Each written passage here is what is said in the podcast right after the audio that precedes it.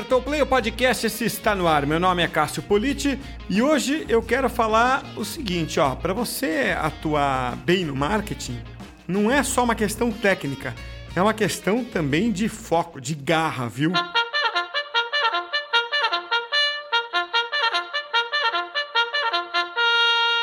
Na edição de hoje do podcast, eu tenho a satisfação de receber a Michele de Jesus, que é head de marketing da V8 Consulting.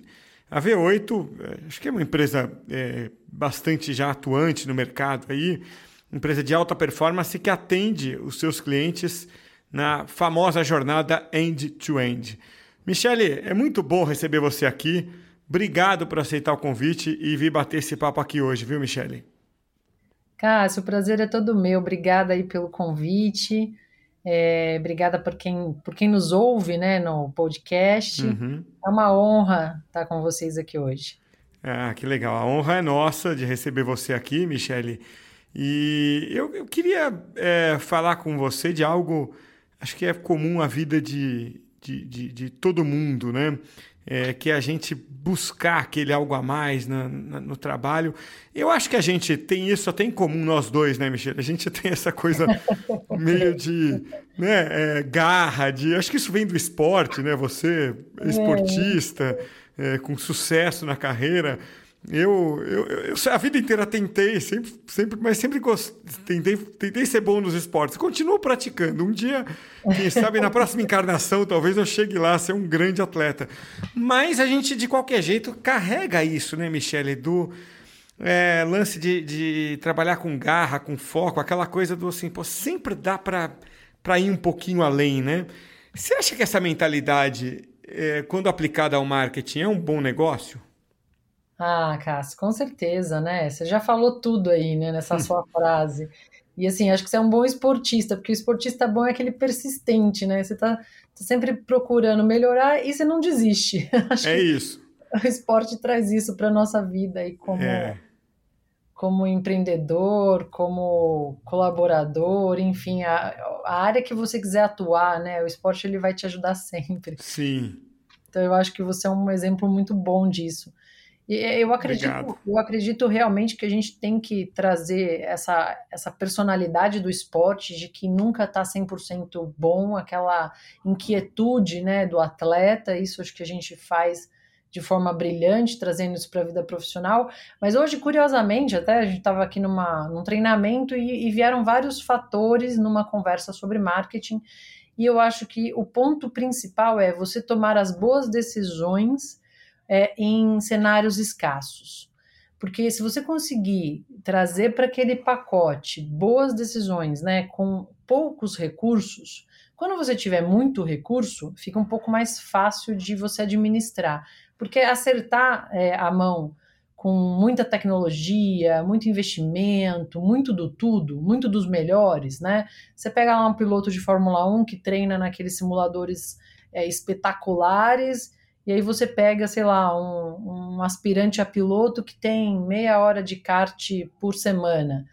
É, então, com certeza, você vai ter uma, uma, uma, melhora, né, uma evolução muito maior daquele cara que está treinando no simulador, Sim. que tem todos os recursos, que tem todas as tecnologias, que tem.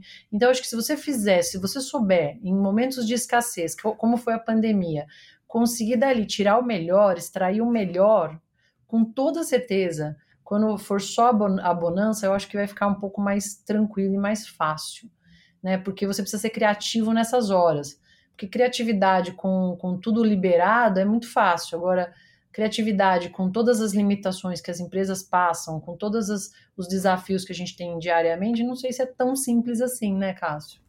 Eu acho, eu acho que é bem por aí. Eu acho que, é, inclusive para o histórico de uma empresa, né, Michele, você quando tem essa esse período que você aprendeu a, a, a plantar na escassez, na seca, né? É, você faz uma, uma árvore mais bem enraizada, né? Usando aqui uma série de metáforas, né? então, é, e, e, isso parte de quem? Qual é a direção disso na sua vivência? É do líder para o time? É do time para o líder? Ou não tem uma regra muito clara? Que, como é que você percebe pela tua experiência? Uma pergunta bem difícil de responder, né, Cássio? Acho que você, como atleta, entende, e eu também acho que, como ex-atleta, aí trago isso já no DNA, no sangue. Eu não sei se isso é um dom, eu não sei se a gente desenvolve isso com as vivências e as experiências que a gente tem da vida.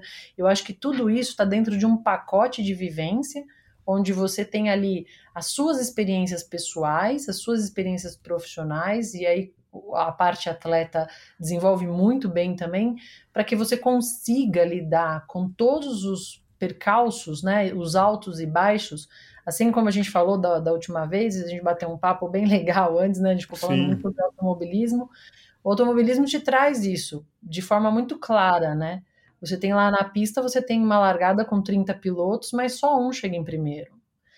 É diferente do futebol, né? O futebol você tem lá 12, 12, não sei quantos que jogam, eu sou péssimo em futebol. 10 mais um, 10 mais o goleiro. Olha lá, pronto. Você já 11, 11. Que vergonha, não sabia nem quantos jogam, mas você sempre vai ter aí metade do, do, do cenário feliz, né? Então tem lá 10 pessoas que estão felizes, e fora o banco e tudo mais, a, a direção. Então, 10 jogadores que estão felizes com a vitória, diferente do automobilismo, né? O, o automobilismo você tem um minuto de alegria num cenário enorme. É, é, é, quase que um, não sei, quase que um super astro do, do rock, um em um milhão, né? O, o automobilismo ele traz isso, né? E você tem que lidar com os baixos, porque o, o baixo faz com que você é, se você não souber lidar com esse momento de baixa, né, você não sobrevive até o próximo pódio. Então, Talvez o, o esporte de forma direta, o automobilismo me traz isso, essa resistência, a resiliência, né, o foco, persistir e se manter constante, porque o constante vai longe. E aí, se você olhar lá os tempos bons, o tempo bom é aquele que você repete volta a volta em décimo de segundo igual, né? O bom piloto é aquele que faz a volta idêntica à volta anterior. Então ele já sabe como fazer aquela volta. Então isso é uma constância, né? Você já sabe, você aprendeu, você absorveu, é daí para cima. Por isso que quando você começa lá de, do fundo do grid e vem é, ganhando posições e aprendendo, você quando está entre os três primeiros, dificilmente você vai parar de novo lá no fundo, porque você já sabe chegar ali. Você já teve o caminho de aprendizado, você chegou, você tem o conhecimento e ninguém tira, né? O conhecimento ninguém te tira. Então, eu acho que isso que você me perguntou está muito ligado ao esporte na minha vida, uhum. né? Então, não importa o quanto baixo você pode chegar, mas importa o quanto alto você consegue voltar, né? Se você aprendeu o caminho, né? Olha, eu não preciso nem dizer qual é a atividade de atleta anterior, né? Mas é legal dizer. A Michelle foi pilota, existe o feminino de piloto, né? Existe. é pilota é, de várias categorias, até de caminhão, né? Nas corridas da Truck, que são sensacionais. E eu quase não gosto, né, Michelle, de automobilismo. É. Eu tenho um canal só disso, é meu passatempo. É, e, e, e, putz, a gente, quando para para conversar disso, a gente vai longe, né? Porque é uma delícia. É, mas é só para matar a curiosidade de quem está ouvindo, se bem que você já tinha dado toda a pista aí. E, e por falar em atleta, eu estava lendo aqui, Michele, é, uma coluna do Fernando Meligeni, o ex-tenista, né? Uhum. E ele estava criticando as gerações mais novas, né? É, e, e, é isso que eu queria te perguntar: como é que é, você está vendo as gerações mais novas no marketing, né? Na, no dia a dia da empresa? Qual é o ponto do, do Meligene? Ele diz é, no site da ESPN, uma coluna que ele tem lá, né, deixei até o link aqui, é, ele dizendo o seguinte: ó, gerações mais novas é, são, não, não, são muito raçudas. Né? Então ele fala que não existe essa história de que o importante é participar. E eu acho que eu concordo com ele. O importante é ganhar. Entendeu? Eu vou ler essa matéria, Cássio. É, eu te passo aí, porque assim, o importante é ganhar. Né? É, se você não ganha, aí né, tem o nosso lado, que como você falou, 30 largam, um é, vence. Né? Imagina eu que faço maratona, vou correr às vezes maratona fora, 40 mil pessoas largando e uma vence. Mais dramático é, ainda. O medo, né? É, o resto está lá. É triste no, ganhou, né? É, no fundo é uma plateia ambulante, literalmente é. ambulante, né? Mas, mas enfim, é, o importante é é, é, é, você se matar para ganhar. O importante é você dar o seu melhor né? uma coisa meio Ayrton Senna, assim, que eu carrego muito comigo, imagino que você tenha as suas referências também, né? É, e se você perde, pô, tem que doer, sabe? É tipo o Bernardinho, assim, que fica puto da vida quando perde. E para quê? Para você aprimorar na próxima, né?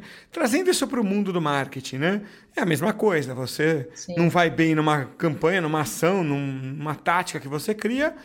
Pô, aquilo tem que doer na gente, né? Para você é, é, voltar na próxima com tudo. Então, eu vou até ler uma parte do que escreveu o Meligênio. Ele falou assim: ao conversar com empresários, técnicos, professores, todo fala, todos falam que essa geração mais nova aceita muito facilmente o revés, se contenta com pouco ou simplesmente não se mata pelo objetivo. Na primeira grande dificuldade, abaixa os ombros e percebem que hoje não vai ser o dia, né? não fazem nada para mudar. Então, minha pergunta para você é, é, você percebe isso assim como um, um, uma, um, um fator da, das gerações? É, ou, ou, ou, ou, não tem a ver com o pessoal mais novo chegando para trabalhar com você? Olha, eu acho que tem, tem os dois lados, né? Tem esse ponto que, que ele bem colocou aí, acho que falta raça mesmo, é raçudo que acho que está muito ligado também à educação, primeira infância, aí a gente vai cair numa seara aí longa, né? Mas assim, eu fui criada para fazer sempre o melhor, fui sempre muito cobrada, então tem um lado bom e um lado ruim, né? De tudo isso, sempre tem. É, via de regra, acho que quem vai para essa linha do faz e faz de novo e tenta e vai até conseguir, acho que deve ter tido uma educação muito parecida aí com a minha. E é a nossa geração, né? Uhum. A geração mais nova, talvez vendo essa questão de criação e formação, talvez tenha uma posição diferenciada. O que eu percebo é, para eles realmente está tudo bem, eles têm aquela questão do consumo, do uso, né? Não querem mais ter uma casa, não querem ter um carro, não querem possuir nada, querem usar tudo. E eu penso comigo, eu falei, o que, que eu vou montar para alugar para esse pessoal? Então, eu sou uma outra geração. o que eu monto para alugar para todos eles e eu ganho dinheiro, né? Porque assim, no final, tudo é o dinheiro que você faz. O dinheiro que você faz te dá liberdade para viajar, te dá liberdade para viver bem, com conforto, com segurança. É, e tudo isso. E parece que a geração mais nova não tem muito essa preocupação que a gente tem, né? Eu preciso fazer porque se eu não fizer, acho que não tem ninguém que faça. E aí um pouco da a culpa é também nossa, que é a geração dos pais que acabam trazendo esse conforto. Ah, não, filho, fique em casa, mora o tempo que você precisar. Eu não sei como era a sua infância, como que era a sua relação com isso, mas eu sempre tive a vontade de, de ter o que era meu e morar no meu apartamento. Sim, aos 23 igual. anos, aos 23 anos eu quitei um apartamento para mim. E não era um apartamentinho qualquer, não, era um apartamento muito bom, que até hoje é um apartamento bem legal, lógico, pequeno, 60 metros quadrados, mas eu quitei esse apartamento aos 23 anos. Então, é, as crianças né, de hoje, elas não têm essa visão, e o adolescente também não.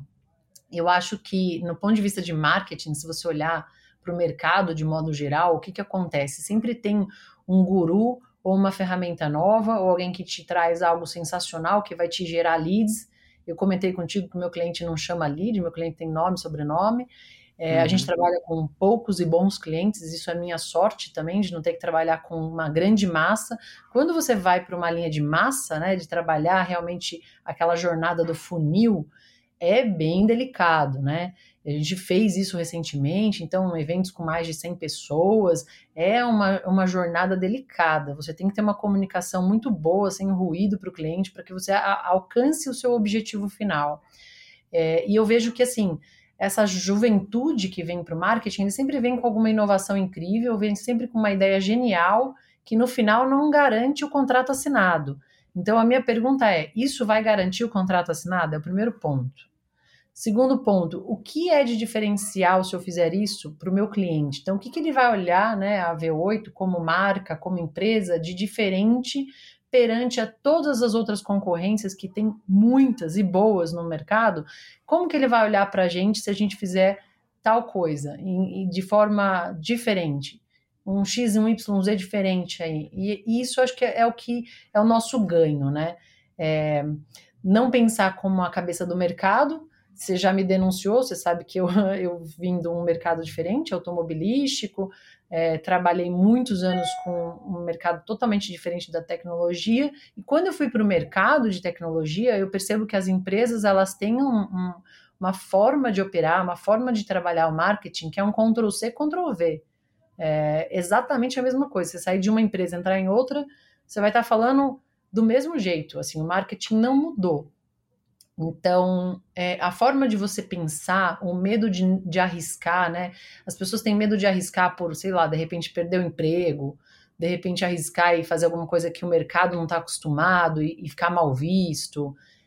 Tem tanta coisa envolvida, né? Que a pessoa às vezes prefere ficar no conforto de fazer o, o ABC que já é confortável. É a mesma coisa que você ter lá o Gartner é, chancelando a sua empresa como, como uma consultoria ou uma KPMG.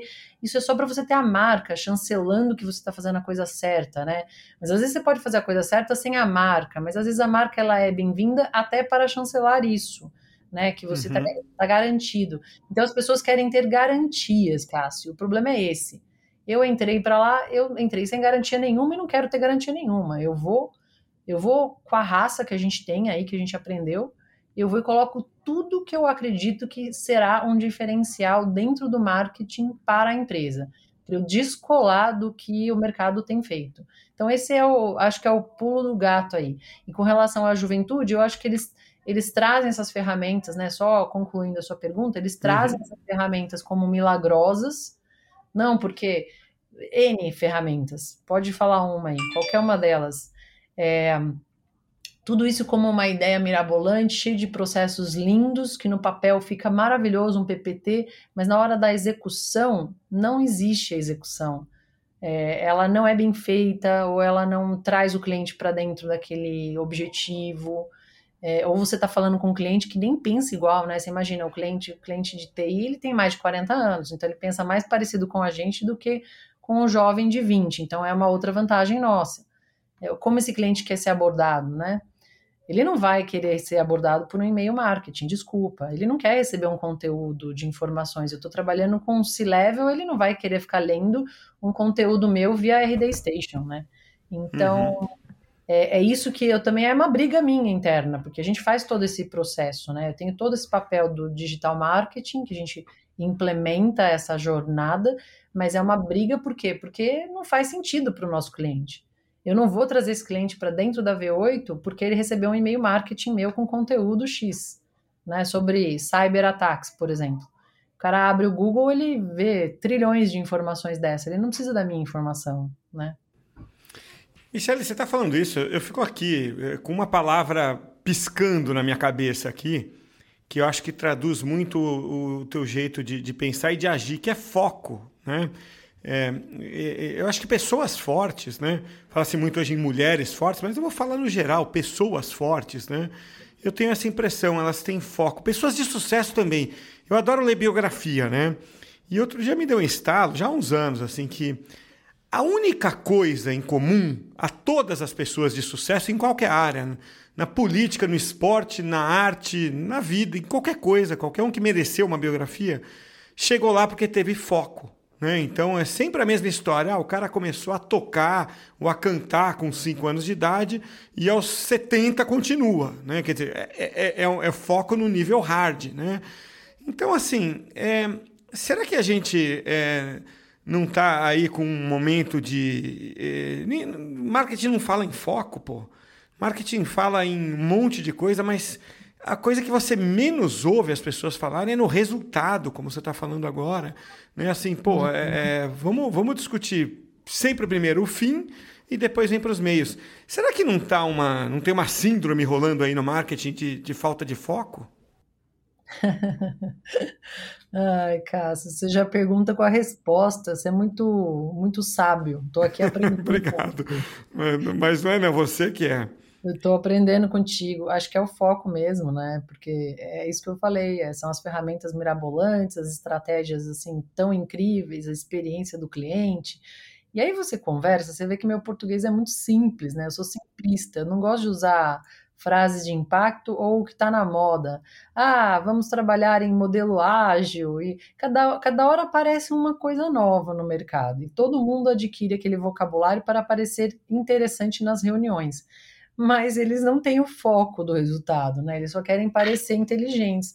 E no final, o, o, o foco ele é o fundamental, né, para você alcançar o resultado. É isso aí, eu fico pensando, o que levaria meu cliente a dar meia hora de atenção dele para o meu vendedor? A, minha, a primeira pergunta que eu faço é sempre essa: o que eu tenho diferencial a V8, né? O que a V8 tem de diferencial para que esse cliente dê meia hora de atenção para o meu vendedor? Então, porque essa é a porta de entrada nossa, né, para os projetos, principalmente os projetos longos de arquitetura, onde a gente tem que entrar com profundidade nas contas, ter um conhecimento grande do negócio do cliente, ajudar ele nessa jornada digital. Então, para que isso aconteça, eu preciso ter esse tempo desse cliente dando atenção para o meu vendedor. E isso, de novo, não é uma jornada digital por e-mail marketing, né? E tem que ser um shake hands, muitas vezes pessoal.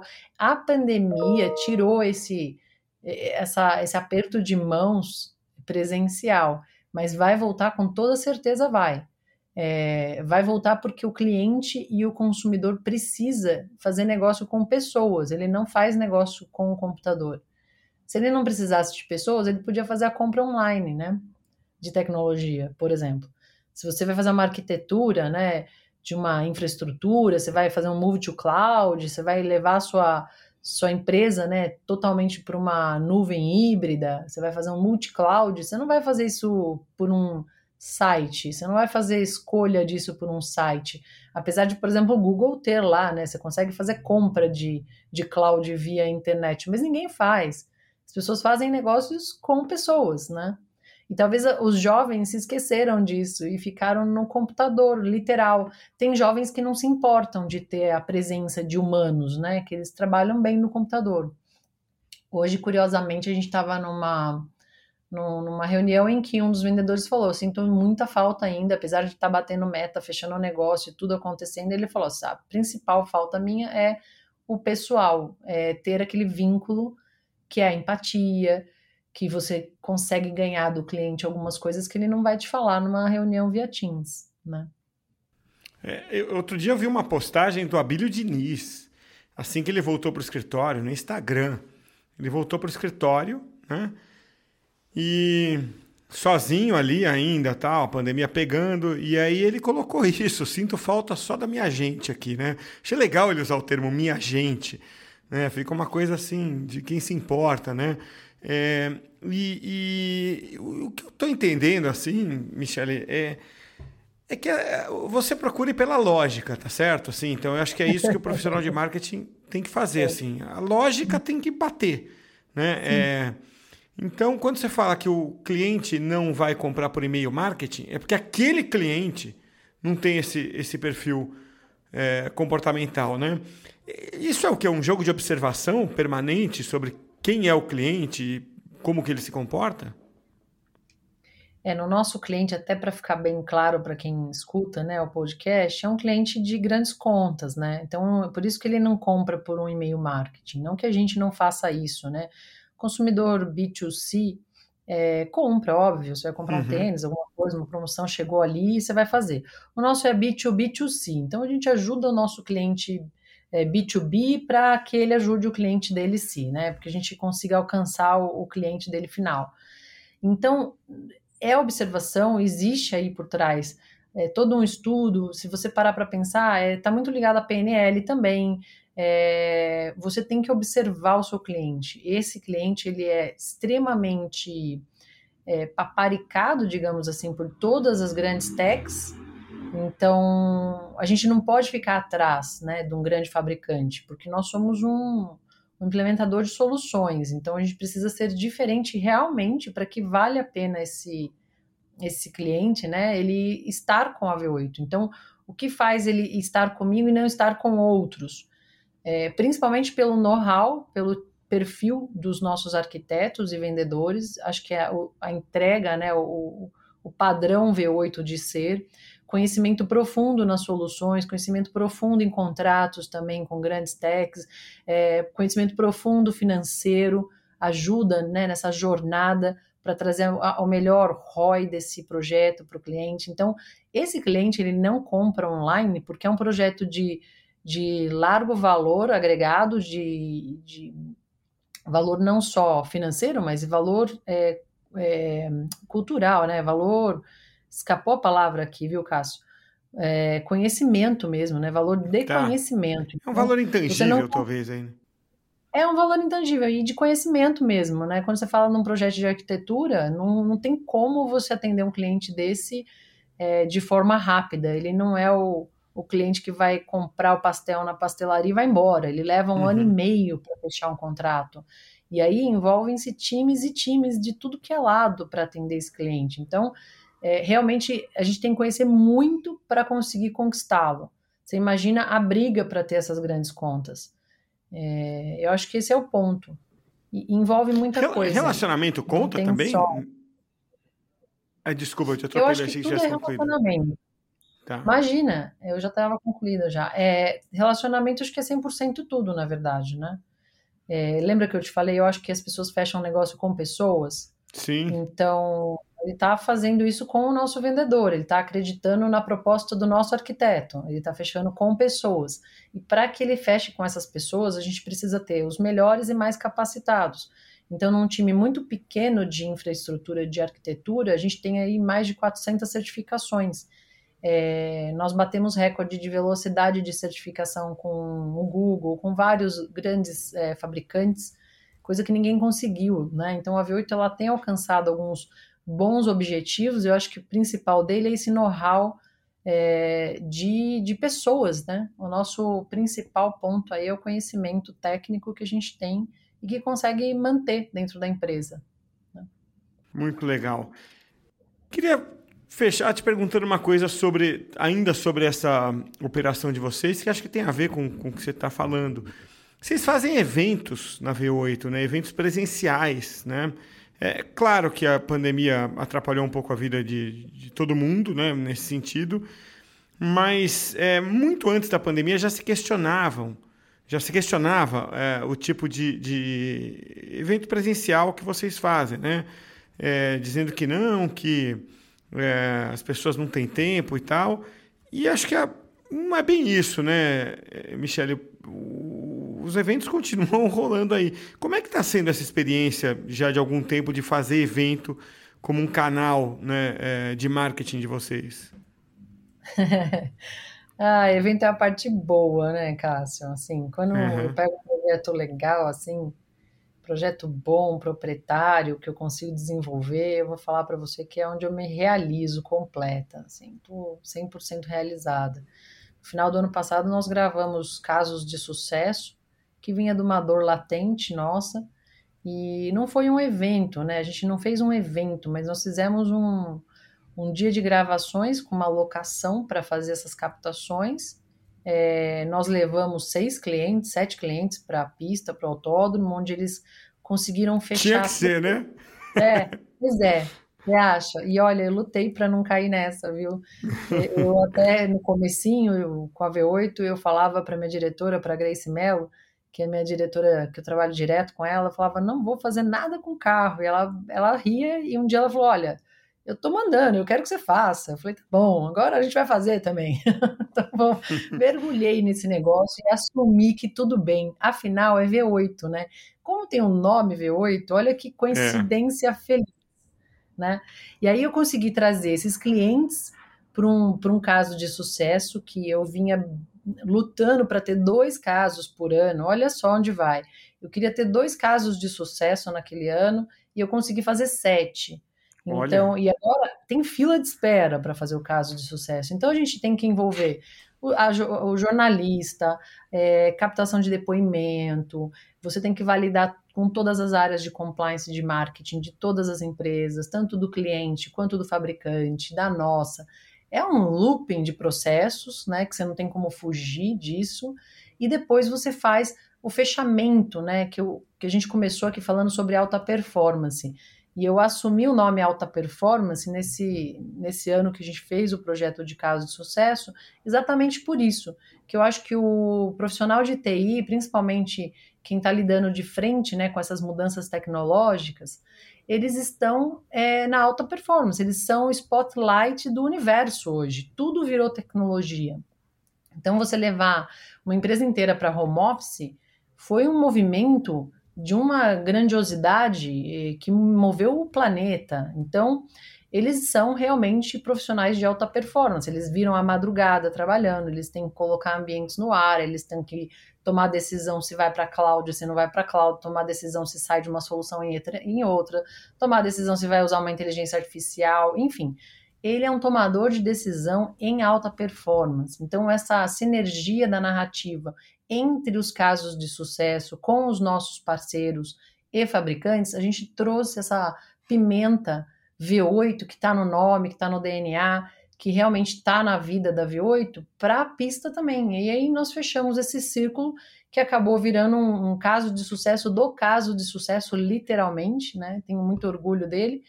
Então a gente só faz alguma coisa assim grandiosa com muito critério e se faz muito sentido, né? Uhum. Então tem que ter toda uma narrativa, tem que ter uma entrega. E eu acho que a gente está colhendo os frutos até agora sobre os casos de sucesso vários bons clientes com esses casos nas mídias, nas principais mídias de tecnologia. Então, até agora, a gente colhe esse tipo de frutos, para você ter ideia. Então, realmente foi um, um, presente aí e a gente continua. E agora, em agosto, vai ter um evento World Partners, que é um evento híbrido literal, que eu acho que vai ser o primeiro aí no Brasil nesse formato que a gente vai colocar. Eu estou sendo até um pouco precipitada em contar, mas é que a gente vai trazer uma narrativa que a referência eu peguei na França, então é uma historinha que a gente conta, né? É, um desafio do chefinho com o Cloud, aí ele tem que fazer lá toda, todo o menu dele, né? Com tecnologia, e aí nós temos quatro salas de conteúdo, com muitas pessoas nas salas, com todos os fabricantes aí colocando o seu, seu produto, seu conteúdo. Enfim, é um, é um formato que eu acho que vai ser o formato para 2022, 2023, 2024. A gente vai pôr o primeiro pé agora em agosto. Então, eu te conto, Cássio, se vai ser. Se vai vou, vou querer saber, tô curioso. Tô curioso aí, é. É, tô curioso. Um projeto. Não, mas é muito legal ver é, é, essa, essa lógica de, sabe, não seguir a cartilha, né? Assim, olha, tudo é marketing digital, tudo é e-mail, inbound e tal, tal, tal. Muito gostoso ver empresas é, que usam a lógica, usam a inteligência. Pô, afinal, é para isso que a gente estudou, né, Michele? Então, pô, você acumula toda a experiência tá, para depois cair num, numa fórmula de um guru, ah, não dá, né? Tem que conhecer de pessoas, né, Cássio? É isso aí. Michelle, é uma delícia conversar com você. Quero te agradecer muito aí por esse bate-papo. É, uma hora qual, qualquer a gente, a gente ainda marca alguma coisa juntos aí no autódromo da vida. Com Não vou nem me arriscar a, a, competir com você, que eu vou tomar um pau. No Ai, videogame eu já sou ruim, tá? No, no carrinho do videogame eu já sou uma desgraça. Imagina com a força G jogando minha cabeça pro lado. Você aguenta, pô. Eu eu, eu, eu, sou só no videogame e na televisão nessa área, né? De resto, uma corridinha no parque até vai. Mas é muito gostoso conversar com você é, e, e, e, essa tua, esse teu background, né? De um esporte é, que exige tanto, ainda mais de uma mulher, né? Um esporte tão machista é, e exige tanto você ser uma pessoa de sucesso e até uma sobrevivente a esse mercado. Eu acho que sim. É, te dá toda essa força para vir para o marketing com tudo. Então, é. venha sempre que quiser. É muito bom conversar com você. As portas estão sempre abertas. Obrigado, viu, Michele? Ah, Cássio, eu que agradeço. Agradeço quem está ouvindo aí a gente. A gente se empolga, né? E vai falando. Eu que agradeço e com certeza não vai faltar oportunidades para a gente acelerar na pista, nem que for para se divertir e dar risada. É isso aí. Eu tenho uma frase que eu vou encerrar com ela. Ó. Vamos é lá. uma frase que eu gosto muito, que eu criei olhando tudo isso. Eu digo assim: se você está confortável, é porque você não está rápido o suficiente. Muito então, boa. É uma, uma, frase que, que eu gosto e acho que faz todo sentido, porque ser rápido é desconfortável dentro de um carro de corrida, né? Uhum. E no mundo corporativo é a mesma coisa. Se você está né, subindo na carreira e está indo bem, é porque está desconfortável. Senão você estaria na mesma.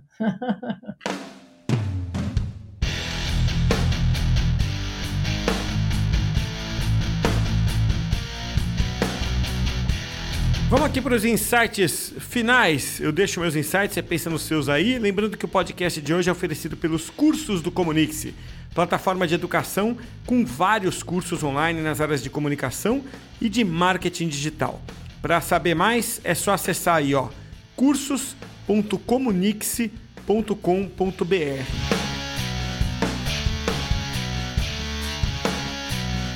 Muito legal a experiência que a Michelle de Jesus trouxe aí, né, da, do automobilismo para a vida profissional dentro do marketing.